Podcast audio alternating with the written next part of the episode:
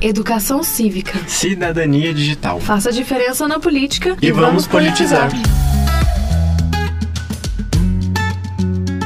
Olá, sejam muito bem-vindos e bem-vindas a mais um episódio do podcast Politizar. Me chamo Valéria e eu sou Stephanie. Hoje nós vamos falar um pouquinho sobre a presença da população negra na política do nosso país e sobre como nos últimos anos foram adicionadas novas regras e regulamentações partidárias para o avanço da representação desse segmento da população nas decisões governamentais.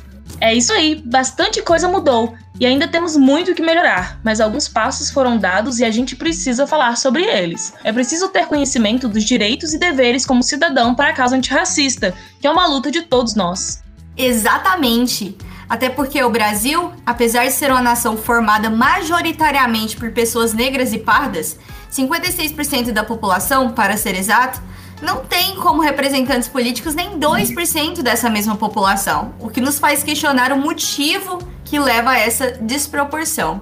O princípio básico das democracias representativas é que a composição da classe política reflete a escolha dos eleitores. Porém, não é somente isso, principalmente quando se tem uma limitação na oferta de candidatos e candidatas por parte dos partidos políticos. Isso. Essa limitação faz com que negros tenham menos acesso a candidaturas por partidos grandes e fortes no Brasil, o que reduz suas chances eleitorais. Além disso, eles têm menor acesso a recursos de campanha e tempo de propaganda eleitoral, sendo menos conhecidos pelos eleitores. Tudo isso coloca as candidaturas negras em condições desiguais na competição eleitoral, reduzindo a liberdade de escolha dos eleitores mantendo o racismo estrutural presente na base do poder público que o SUB representa. Por esse motivo, em 2020, antes das eleições municipais, foi decidido pelo plenário do Tribunal Superior Eleitoral divisões mais igualitárias. A proposta foi feita pela deputada federal Benedita da Silva, do Rio de Janeiro, e aceita pelo TSE.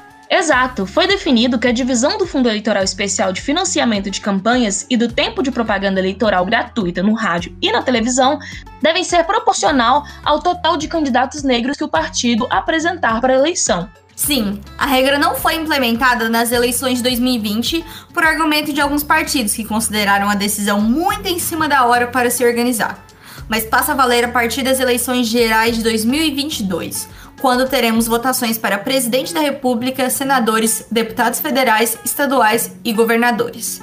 Em entrevista para o El País Brasil, a deputada Benedita da Silva diz acreditar que a revisão do financiamento é a chave para incentivar uma maior participação política das mulheres negras.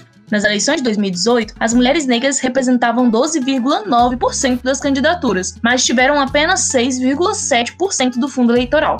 Com tantas mudanças, aguardamos eleições mais justas e igualitárias daqui para frente. É isso mesmo, e que possamos cada vez mais progredir na luta antirracista para que não precisemos de leis para fazer os avanços acontecerem.